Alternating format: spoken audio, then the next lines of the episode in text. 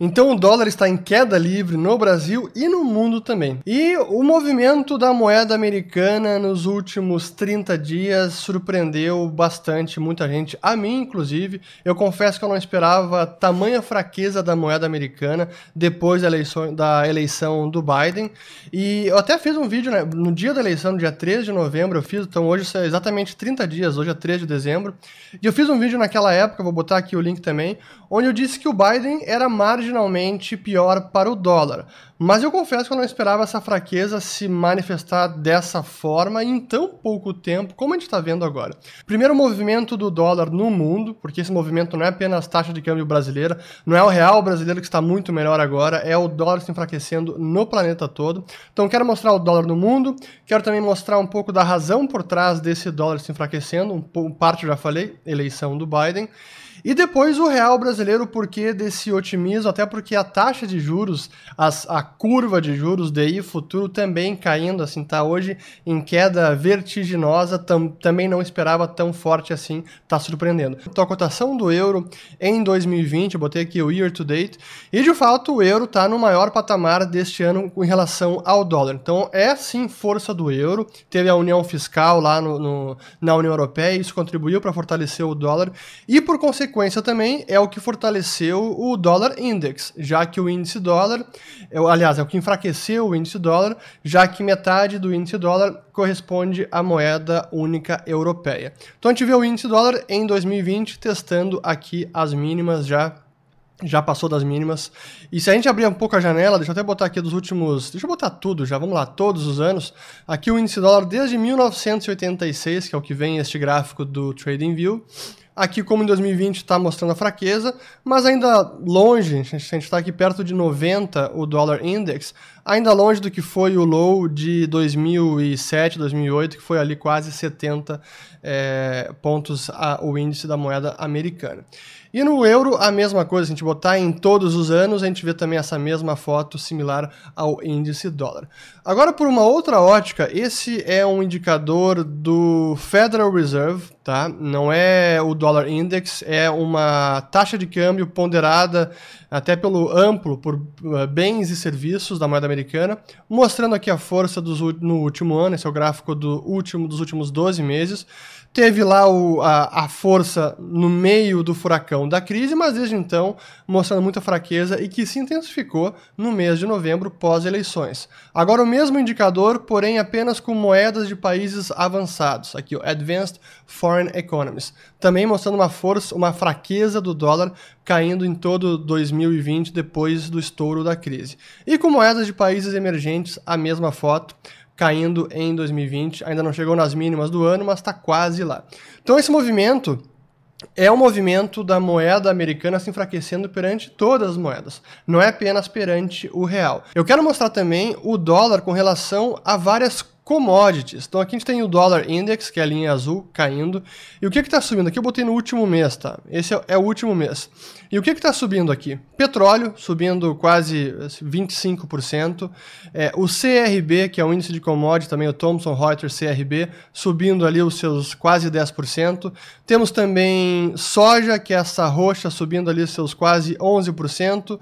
Também temos milho, corn, subindo 8%, e por fim aqui que é o cobre também subindo 13%. Então commodities no último mês também disparando. Então é um pouco do reflexo, né? Cai a demanda pela moeda americana, se enfraquece o dólar, commodities tendem a performar melhor. Então esse é um pouco do reflexo desses últimos 30 dias. E aí quais são um pouco das razões por trás desse movimento? Primeiro sim é o que eu falei do Biden que era, já era uma expectativa do mercado o Biden ser marginalmente é, pior para o dólar, e é o que aconteceu, mas com uma rapidez e uma intensidade que eu não antecipava. Mas além disso, a indicação do Biden para a Secretaria do Tesouro, que foi a Janet Yellen, que era a última presidente do Fed, que foi substituída pelo Jerome Powell, e agora Janet Yellen então será a secretária do Tesouro americano. E ela como secretária do Tesouro, ela tem uma posição, primeiro, foi muito expansionista como chefe do Fed, e tem uma posição também de expansão fiscal, pró-expansão fiscal pelo governo americano. Então imaginem agora o Jerome Powell com todas essas medidas bastante doves, de juros embaixo e com liquidez abundante, mais estímulos fiscais e com uma secretária do Tesouro que favorece e é defensora desse tipo de política, realmente é um cenário de mais fraqueza do dólar, onde o dólar seria depreciado ainda mais. E agora, as notícias que surgiram nos últimos dias é que vem então aí um, mais uma possível mais um possível pacote de estímulo do coronavírus e agora na ordem de um trilhão de dólares. Então imagine, né, se o déficit americano em 2020, ano fiscal 2020 que acabou em setembro, já foi mais de 3 trilhões de dólares, recorde da história, colocando mais esse estímulo fiscal em 2021, por ano fiscal 2021, talvez esse déficit seja parecido com o que foi nesse ano. E o que, que isso vai fazer com a dívida americana? Talvez aqueles 30 trilhões de dívida que se esperava que fosse ser alcançado até o fim da década, 2030, possa chegar já no que vem ou 2022. Então, tudo isso é um cenário nada bullish para a moeda americana. Pelo contrário, é muito bearish e isso tem reflexo em todo o planeta. Eu vou botar aqui do gráfico do último dia, porque é importante como esse gráfico foi o real caindo bastante no último dia. Vejam aqui em queda percentual, chegou a cair durante o dia hoje quase 1,6% e o dólar index também caindo. Então é um movimento global, não é apenas o real brasileiro que está caindo. Se mostrarmos aqui year to date, vejam que no ano de 2020 o real ainda está ainda o, dólar em, em, relação ao real subiu ainda quase 30%, claro que no último mês está caindo, mas é a, a, fraqueza da moeda brasileira. Mas deixa eu mostrar o movimento agora do real comparado às demais moedas. Deixa eu botar aqui o último que cinco dias, agora vou botar o último dia, então as últimas 24 horas. Vou botar agora primeiro o peso mexicano, também está caindo ali quase meio por cento. É, o rublo da Rússia, caindo até mais do que o real brasileiro. Aliás, o dólar em relação ao rublo caindo mais do que é, o dólar em relação ao real, então o rublo mostrando uma força. O peso colombiano, aliás, aqui é o peso chileno também é, se fortalecendo, o peso colombiano se fortalecendo ainda mais, mais de 2%, a lira turca também se fortalecendo, apenas acho que a rupia da Índia, que não, a rupia da Índia que está se enfraquecendo, e por fim, o rand sul-africano, que também está se fortalecendo aqui, o, o dólar caindo meio por cento em relação ao rand sul-africano. Então, sim, é um movimento global, não é apenas brasileiro. Os emergentes todos hoje estão se beneficiando. Se olharmos esse mesmo gráfico, esse mesmo gráfico, agora eu vou botar no último mês, é foto muito parecida. Veja que aqui o Brasil está bem parecido com o peso colombiano, que está ali é, quase a, a, na mesmo, no mesmo nível de depreciação do dólar em relação ao real, em relação ao peso colombiano. E as demais moedas também aqui mostrando uma relativa força nesse último mês. Mas muito bem, falando então agora especificamente do Brasil, o que, que explica, além da fraqueza do dólar, por que, que o Brasil também está sendo beneficiado por esse movimento? Porque a gente também está vendo não apenas o dólar caindo, mas as curvas, a curva toda de juro caindo. DI 21, DI 22, 23, 24, 25, 27, 29, tudo caindo bastante. Até deixa eu botar aqui logo o DI 29 aqui em queda livre que foi. Isso, deixa eu botar aqui os últimos, uh, vamos lá, os últimos último mês. É exatamente o que eu tenho aqui, ó. Em, em queda livre, os últimos cinco dias, realmente é, antes estava acima de 8, agora está em seus 7,40. Então é uma queda relevante.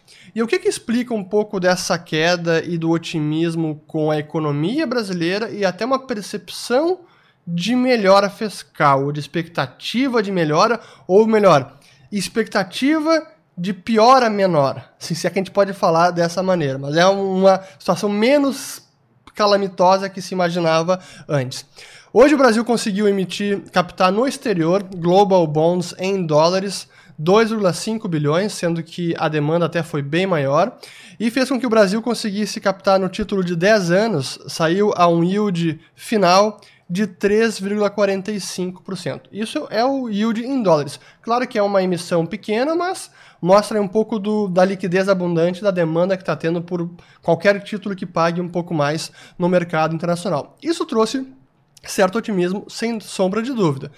O PIB brasileiro, que foi divulgado hoje, que cresceu 7,7 trimestre, terceiro trimestre contra segundo trimestre, e é o melhor resultado desde 96. Claro que isso também era esperado, porque pela, pela queda que teve no segundo trimestre.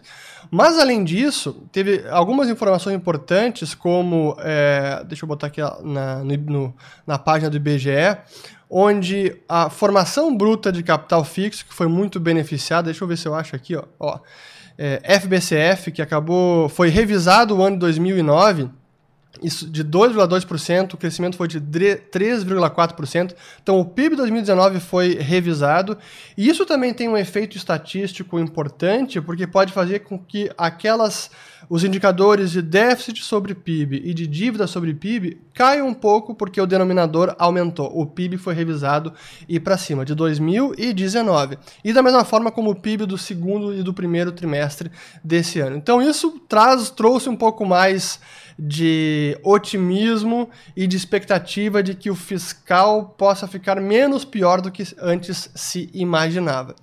Então, aqui, para acabar essa parte do PIB, aqui, a economia brasileira cai 10,9% no segundo trimestre, ante 2019, após revisão é, aponta IBGE. Então, é, essa foi a revisão que teve. É, tinha sido reportado queda de 11,4%, mas na verdade foi 10,9%. E 2019 o PIB tinha avançado 1,1% e revisaram para 1,4%. Então essas foram as revisões do PIB. Isso faz com que, após essa revisão, após o terceiro trimestre, o tam também há uma expectativa de que o governo não precise mais uh, avançar com os auxílios emergenciais. Então, isso faz com que a piora fiscal que poderíamos ter em 2021 seja uma magnitude menor ou até é, consigamos ter um fiscal menos ainda, até melhor do que foi nesse ano. Então, é claro que essa expectativa contribui com o otimismo, contribui com a queda, com a, os investidores derrubando aí a curva de juros, o governo conseguindo capital lá fora, tudo isso acabam sendo notícias positivas que afetam sentimento e no curto prazo está afetando é, não apenas a moeda, mas também a curva de juros toda. Agora, apenas para encerrar, outro dado importante que eu vou mostrar é o dado de longo prazo da moeda, da moeda brasileira, que é a taxa de câmbio, com a média móvel de 200 dias, que finalmente, finalmente cruzou, agora em dezembro, então cruzou a taxa de câmbio, que era uma, um, um suporte é, importante, e a taxa de câmbio realmente cruzou para baixo a média móvel de 200 dias, não deixa de ser um indicador importante. E a pergunta, bom, vai cair mais? Vai chegar a 5, vai a 4,80, vai a 4,5, volta para 4? No curto prazo, muita coisa pode acontecer. Claro que agora o momentum tá para a economia, para as moedas emergentes do Brasil, inclusive. E o dado final que eu quero mostrar, só para atualizar, o dado da taxa de câmbio real, que é, a, é uma análise feita com a paridade, a teoria da paridade de poder de compra da moeda. Então essa taxa de câmbio real, ela é feita com base no IPCA brasileiro e o CPI americano. Então ela busca medir o quanto que a taxa de câmbio vigente no mercado, então os 5,13 ou 5,60 que chegou em outubro, o quanto que essa taxa de câmbio está descolada do que seriam os fundamentos. Quais fundamentos? O que é justificado apenas pela, apenas pela variação do poder de compra relativo entre as duas moedas. Mas as TCR significa que qualquer nível acima de 100, aqui nós temos o nível 100, é uma subvalorização da moeda. A moeda está muito depreciada. E o contrário, abaixo de 100, é a moeda bastante valorizada, está muito apreciada em relação aos fundamentos. Ainda chegamos, estamos longe do que aconteceu lá em 2002, quando chegou a 206, outubro de 2002. Mas agora, em setembro e outubro, chegou quase a 160. Outubro fechou aqui em 155,9. Então é uma moeda bastante desvalorizada. Se a gente olhar isso em percentual, o quanto que seria a taxa de equilíbrio da taxa vigente, a gente pode ver o oposto da TCR, que seria o quanto que a moeda está sobrevalorizada ou subvalorizada. Vejam que lá em 2002, novamente, estava subvalorizada em quase 55%, quanto em 2011, quando o câmbio chegou lá em 1,54, isso foi julho de 2011, era o cenário oposto. A moeda brasileira estava sobrevalorizada, muito apreciada em relação aos seus fundamentos. E agora está ali ao redor de 35, menos 35%, é o seu nível de subvalorização além do que apenas os fundamentos da economia ou das duas moedas justificaria. Isso significa que a nossa taxa de equilíbrio, a taxa de câmbio correta, entre aspas, ou taxa, uh, a, taxa, a taxa de câmbio justa, está ali sim ao redor dos 3,61. De novo, essa análise é feita com o IPCA brasileiro. Se considerássemos o IGPM, aí esse, esse, esse câmbio de equilíbrio é lá para ao redor de 5 e não 3,61. E é o ponto, né? Em outubro chegamos em 5,63. Agora está ali no seu 5,13. Será que pode voltar para 4, para 13,61, que seria o de equilíbrio pelo IPCA? É muito cedo para dizer e acho que é pouco provável que chegue tão rápido no patamar tão valorizado para 4, que é o que estava ano passado, em meados do ano passado. É difícil imaginar esse nível de patamar. Mas é inegável que o momentum está para as moedas emergentes, que o momento nos últimos dias também vingou para o, uh, o Brasil e com uma percepção de melhora fiscal, e agora com o PIB do terceiro trimestre foi muito bem, e o quarto trimestre talvez ainda seja positivo. Então é o sentimento otimista contaminando os mercados, taxa de câmbio em queda livre, curva de juros. Agora vamos ver até quanto tempo isso dura.